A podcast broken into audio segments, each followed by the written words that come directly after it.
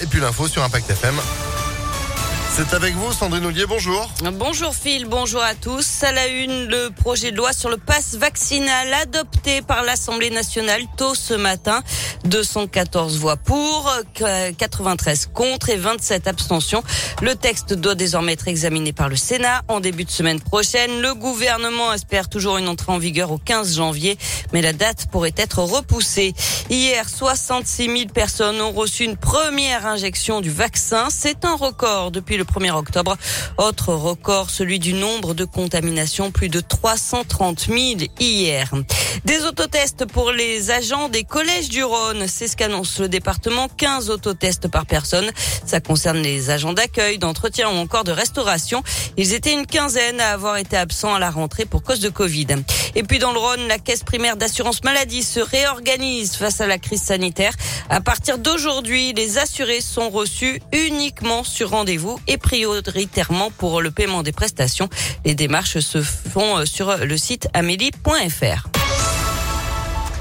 Le scandale de la dépakine. Sanofi fait appel après avoir été euh, jugé responsable d'un manque de vigilance et d'information hier matin. Ce médicament qui traite l'épilepsie et les troubles bipolaires s'est avéré dangereux pour les femmes enceintes. Aujourd'hui, des milliers d'enfants souffrent de graves problèmes de santé, troubles, 10, déficiences, problèmes de pied, de dos, de dents, de vue, de thyroïde, de concentration. C'est le cas des trois enfants de Valérie Torrente qui représente l'association victimes à Pézac dans la région. Ils ont 15, 16 et 21 ans. Leur quotidien est rythmé par leurs soins.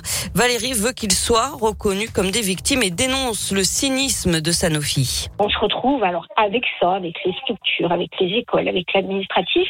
En plus, face à nous, il y a des gens qui nous disent Ah, mais non, hein, vous savez, euh, bah, c'est vous, hein, parce que nous, euh, vous prenez-vous ça quand même en pleine tête en disant Ah bon, parce qu'on a un enfant différent et handicapé, ça vient nous. C'est pas possible.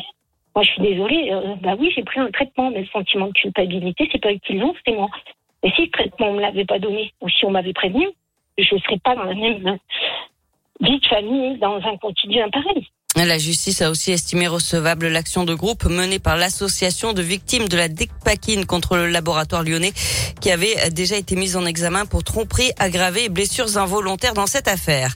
Dans l'actualité également, il transportait 17 tonnes de produits inflammables non déclarés sur l'autoroute. Un chauffeur poids lourd a été interpellé dans la Drôme après avoir été repéré par les gendarmes de Chanas en Isère au sud de Lyon alors qu'il roulait à 40 km heure sur la 7. Résultat 84 fûts de matière dangereuse sans aucune sécurité. Selon le Dauphiné libéré, le chauffeur était parti d'Allemagne et devait rejoindre le Maroc.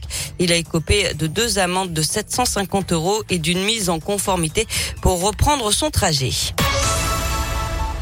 On passe au sport avec du foot et l'OL n'abdique pas. Le club se dit très en colère par rapport à la jauge de 5000 spectateurs dans les stades. Le manager du stade lyonnais, Xavier Pierrot, dénonce des incohérences et réclame une dérogation pour le match OL-PSG avec une jauge de 20 000 spectateurs pour ne pas avoir à trier parmi ses abonnés. C'est la fin de cette édition. Eh ben, merci beaucoup Sandrine. Euh, vous êtes de retour à 7h À tout à l'heure. Allez, l'info continue en attendant. ImpactFM.fr, 6h33 météolion.net